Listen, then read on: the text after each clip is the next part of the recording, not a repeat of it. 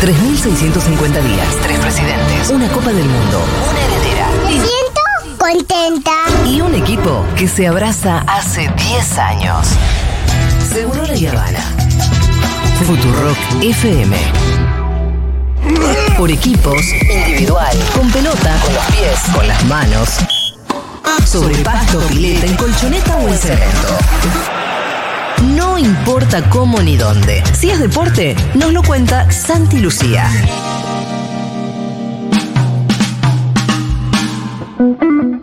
No, soy un pelotudo. No, más vale. Santi Lucía, ¿cómo le va? Pero ¿cómo andan? ¿Qué ¿Cuál fue la ocasión en la que te autoflagelaste de ese modo? Me- seguramente habrá sido cualquier momento del día. En algún momento del día me flagelo. Pero para- ¿cómo En hizo Dieguito oportunidad, para no sé. tener la grabación de, Santi de diciendo soy un pelotudo? Y no, y le habré dicho a Diego porque por ahí pedí un, Un audio. audio. Ah. Un pelotudo Pedí- importante. Claro, lo pedí mal yo. Ahí insistí, mira, mira. Un pelotudo importable. Claro. ¿Sabés que me acabo de dar cuenta que me mandé la cagada yo?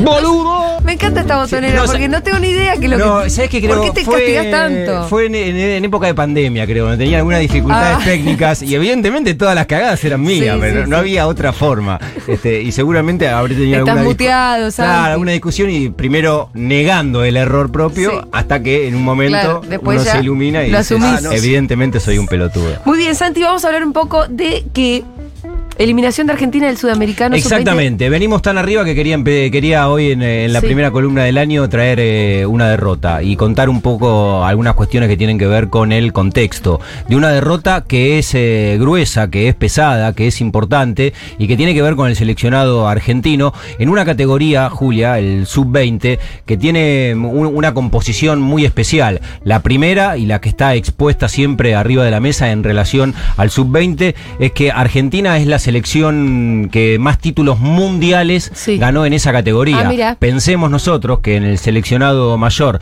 tenemos tres títulos del mundo y más o menos todos somos conscientes de lo complejo que es conseguir un título del mundo y en el sub-20 Argentina tiene seis. Ah, wow. Increíble. Y ahora fue a jugar el torneo sudamericano a Colombia, que es clasificatorio para el Mundial de Indonesia, que se va a jugar este año, que otorga cuatro plazas y participan, como en el fútbol sudamericano, 10 selecciones. Y Argentina quedó eliminada en primera ronda y no va a poder participar, por supuesto, en el octagonal final y por ende tampoco en la Copa del Mundo de Indonesia. Igual es verdad que no viene bien desde hace un buen tiempo. Si uno, eh, independientemente de ese exa, porque el último, ¿cuándo fue?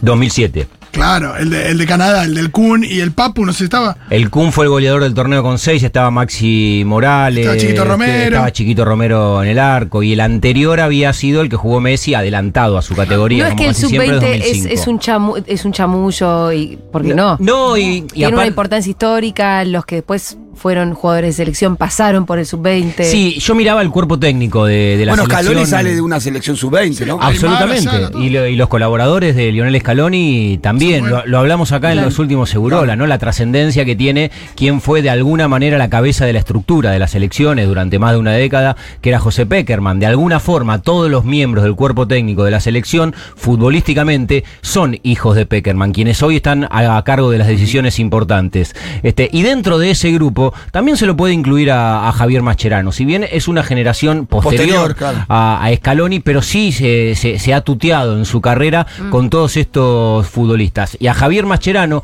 quizás el de mayor renombre, historia y trascendencia con la selección argentina de todo ese grupo, tuvo la responsabilidad de dirigir al, al sub-20. Y el sub-20, como decía, sufrió un, un- un golpe importante. Duro revés, diría. una eliminación en un torneo donde en la fase inicial se quedó afuera, siendo Argentina, insisto, el máximo ganador en la categoría. De cuatro partidos que jugó, perdió tres. No, y pasaban 3 de 5 también. Había una cosa. Perdón, 3 de 5 pasaban, ¿no? Pasaban tres de cinco Era por fácil. grupo. Sí, no era complejo. Y para Argentina suele ser accesible, Julia, en Sudamérica. De 10 elecciones, cuatro van al Mundial. y ¿Qué bueno. salió mal?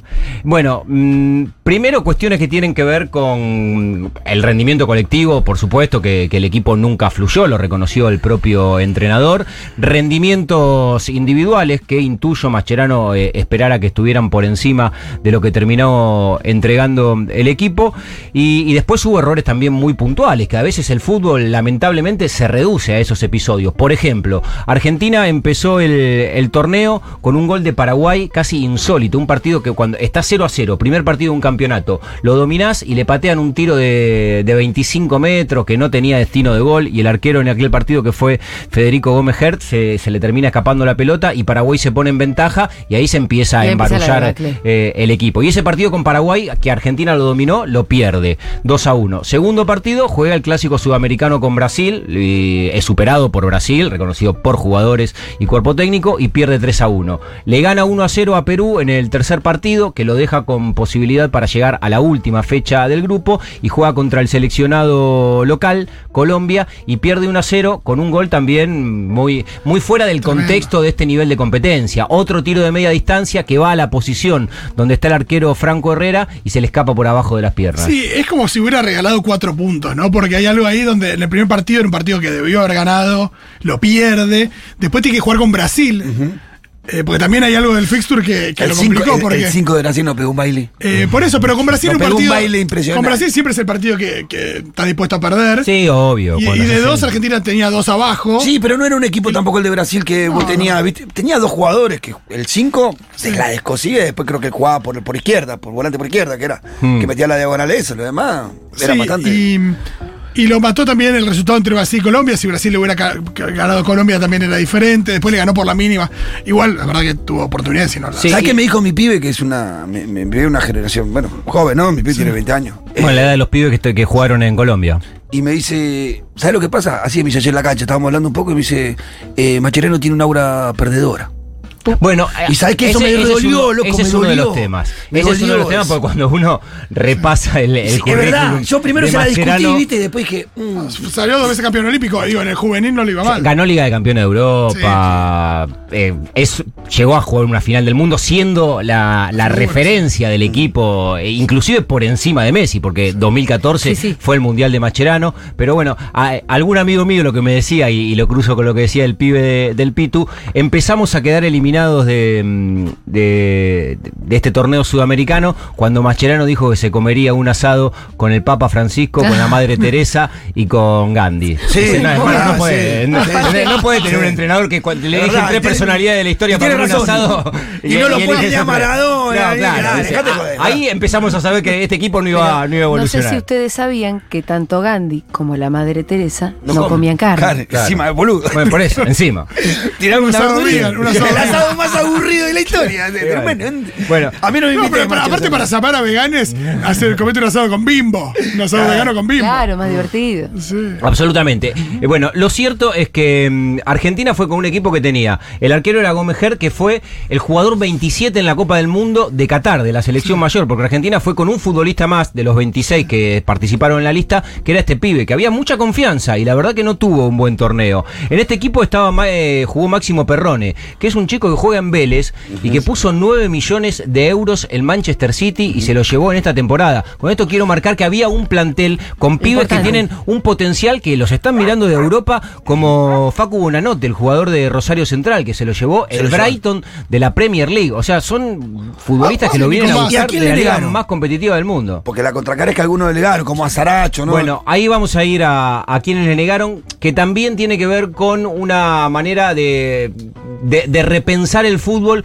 en este tipo de categorías y con algunos casos puntuales que están pasando. Porque cuando era un caso, como los que- el que voy a mencionar ahora, por ahí era una excepción, que en el ciclo anterior pudo haber sido Lío Messi, ¿no? De un, pibe que se va a los 14 años, que se termina de, de formar eh, en Europa, que no pisa el fútbol argentino, que debuta en Barcelona y todo los que, lo que nosotros conocemos. Pero evidentemente lo que también marcó este torneo sub-20 está linkeado a lo que decía el Pitu. Bueno, ¿y quiénes no fueron? Los que no estuvieron representando a la Argentina en este campeonato son lo que se conoce en, eh, en el ámbito del fútbol como los europibes.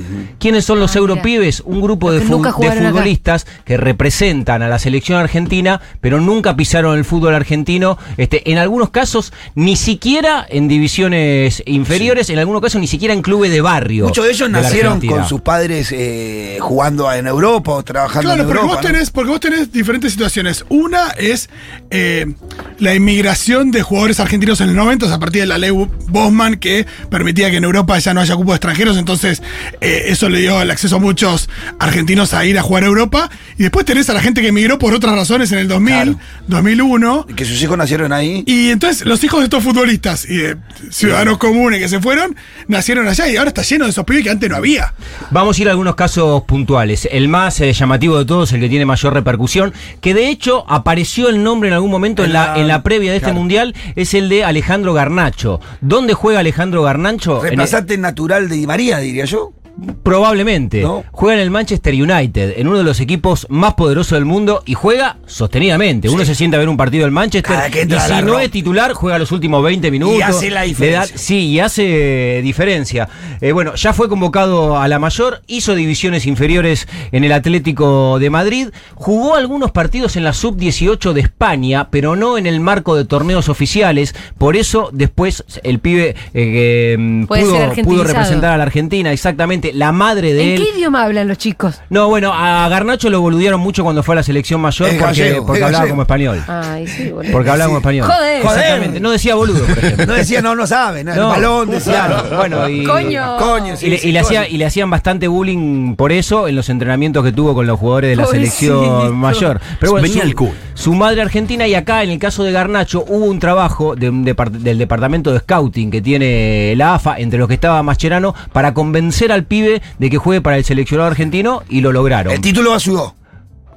Sí, claro. El título porque- ayudó, sí, igual fue antes, porque Y- la y una convocatoria fiebre- y una fiebre por Argentina. ¿Qué pasa? El pibe no sí, pudo- porque él tuvo unos, unos rasgos de enojo cuando no lo convocaron. Cuando Exacto. se nombraba, Bueno, no lo porque convocaron. pensaba que podía estar. Se enojó un poco, yo ahí me asusté, claro, de que este Sí. se calentó, pero después con, con el transcurrir del mundial, como que lo vi poniendo imágenes de la selección. ya, Ah, este ya está volviendo. Sí, y, y evidentemente es el futuro de la selección argentina. Algunos se estará preguntando ahora, bueno, ¿y por qué estos pibes no jugaron? Porque en el torneo sudamericano no tienen la obligación Claro. los clubes de ceder a sus futbolistas. Y estos pibes que ya forman parte de planteles muy poderosos en Europa y que tienen participaciones permanentes en esos equipos, los clubes te dicen, ah, no hay obligación, entonces no te lo cedo. Por eso Garnacho no vino a jugar. Otro caso es el de Matías Soulé, alguno Sí, que se siente a ver a la Juventus. Mirá los equipos que estamos hablando, Julia, del Manchester United y de la Juventus. Estos europibe que representan a la Argentina están en el marco de los equipos profesionales Claro, claro, de esas claro. instituciones. Tiene 19 años, es marplatense,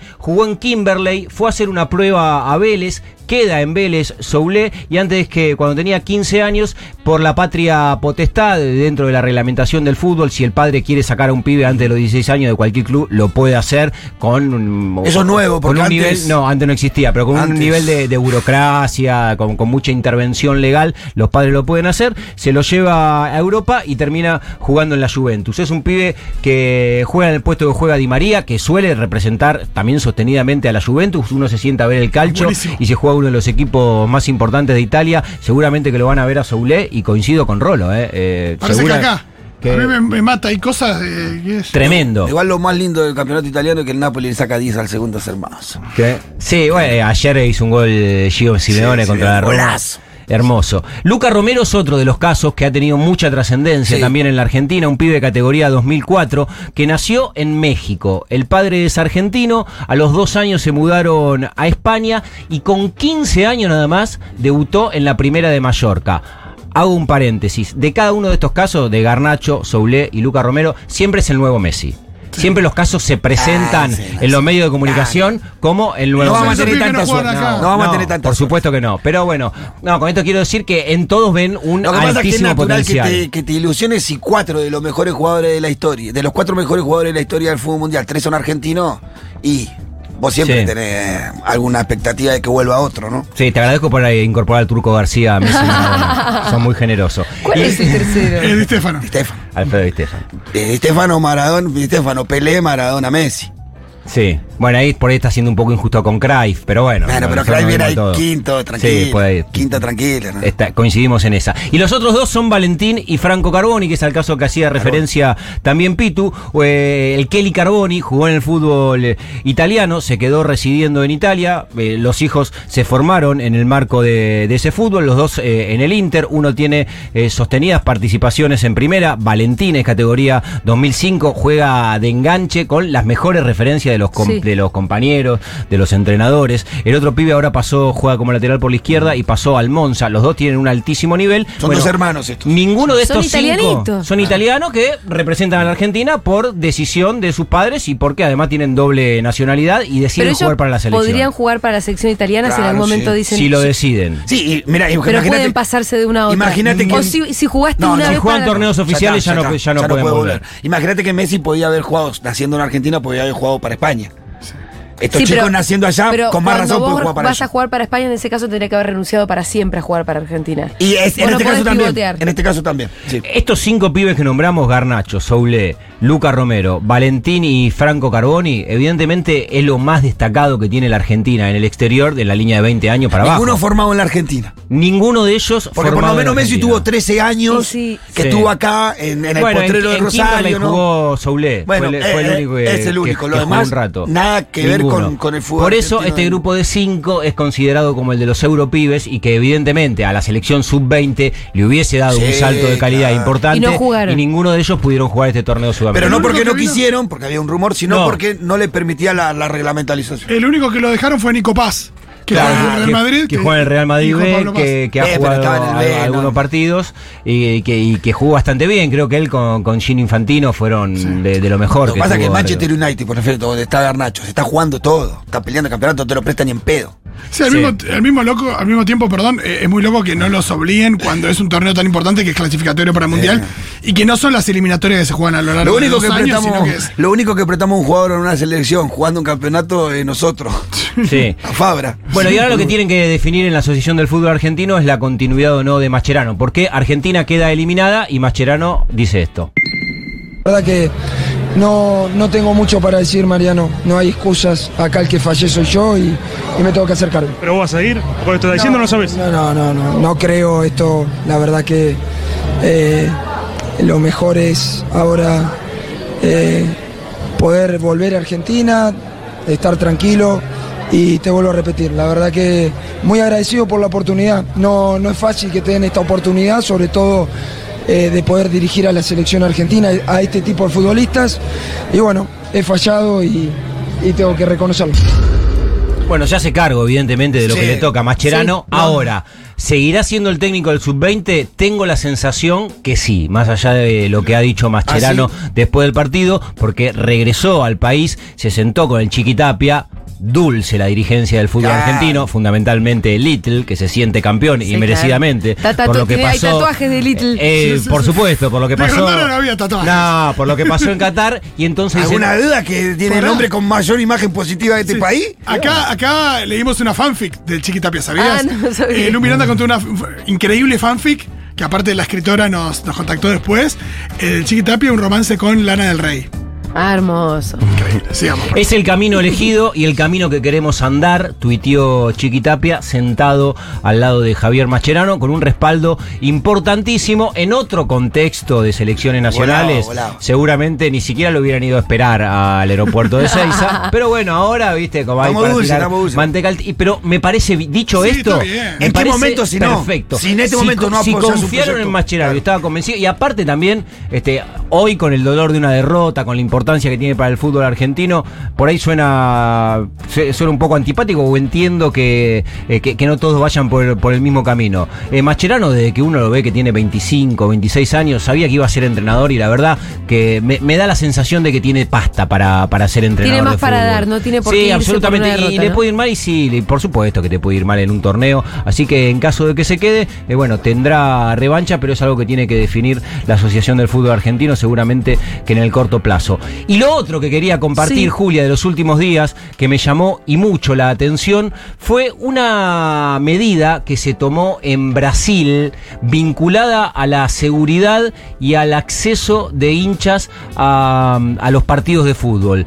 ¿De qué va esta historia? Tiene que ver con el torneo brasileño, con uno de los equipos eh, más convocantes que tiene Brasil en los últimos años y más exitosos, porque Atlético Paranaense viene de jugar la final de la Copa Libertadores de América, que perdió con, con el Flamengo.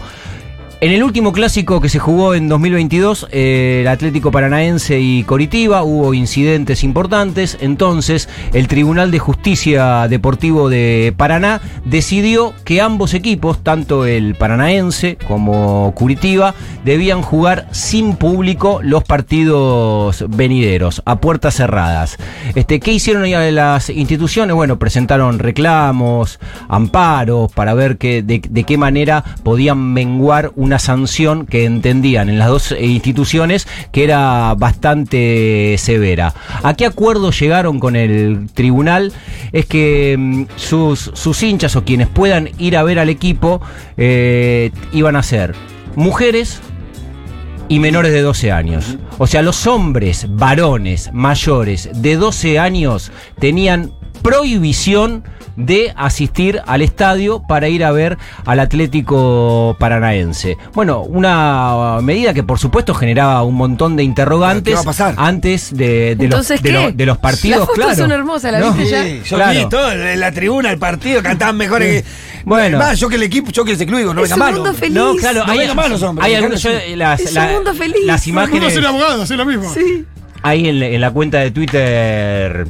Hay que eliminar del mundo a los varones de imágenes, mayores de 12 años. Este, que son verdaderamente mu- muy impresionantes las imágenes, pero ya como, Aparte, como medida de un tribunal de, de- de disciplina de- deportivo, me pareció pero una genialidad. Encantador, porque es creativo. Pero, Pero, acá claro. podrías tener público visitante toda la fe. No, pero aparte no, no, no se, no se notó un poquito en la fusividad del aliento. Mirá que la cancha explotaba. Sí. Explotaba. Otra cosa, dentro de, de esa medida inicial a las dos instituciones, también lo que le prohibieron era que, que no podían eh, no podían tener recaudación de dinero en las próximas presentaciones Sí. del equipo. Entonces, ¿qué hicieron los clubes? Pidieron que eh, las mujeres y las infancias eh, menores de 12 años que vayan eh, lleven un alimento no perecedero. Y a- encima de toda esa felicidad Hicieron que se ve en la cancha, fueron eh, solidarios. Y los cantitos habrán sido más soprano, ¿no? No, son los mismos Son los cantitos, mismos, son los mismos. pero Había chico. mucha Pero más bandera agudo, también. claro, más Sí, agudo. más se escucha más babullillo Sí, de chico, claro. ¿viste? No, pero Hermoso, y también lo que pasó, que fue muy impresionante y, y que generó una, una hermosa sensación, es que, que el fútbol eh, ta- también tiene, Claro. por supuesto que una atmósfera, un ambiente y un caudal de público. Y en el primer partido que jugó el Paranaense, con esta restricción para hombres mayores de 12 años, hubo 32 mil personas alentando a Atlético Paranaense.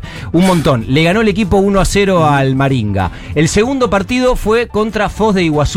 Fueron, fueron 37 mil. Claro. En un estadio que estaba casi rebalsado, porque la capacidad creo Claro. que es 38 mil eh, y pico. Y el equipo le ganó 3 a 1. Y ahora vuelve a jugar como local en el torneo paranaense el 1 de febrero frente al Azuris con esta, Misma también normativa. esta, esta normativa, esta modalidad de público que evidentemente ha generado también un- un- una adhesión eh, Mirá, muy, grande y mucha expectativa para ver lo que pasaba y lo que pasó fue, fue La foto todo de estas dos tías. favorable. Esta Sí. medida, esta medida de solo chicos en menores de 12 y mujeres, y la medida de que los que tienen deuda alimentaria no entran a la cancha, son dos de las mejores medidas que escuché o que sentencias que escuché en los últimos años. Que Sí. tiene que, que, que eso, que son creativas y que generan nuevos imaginarios. Sí, después eh, hubo una historia que se viralizó en Brasil de Doña Necita, que tiene 87 años, que no había ido nunca en su vida a ver un partido de fútbol y cuando se encontró con esta modalidad tomó la decisión de ir, mía, porque claro. creía que se iba a encontrar con un ambiente como el que se Total. dio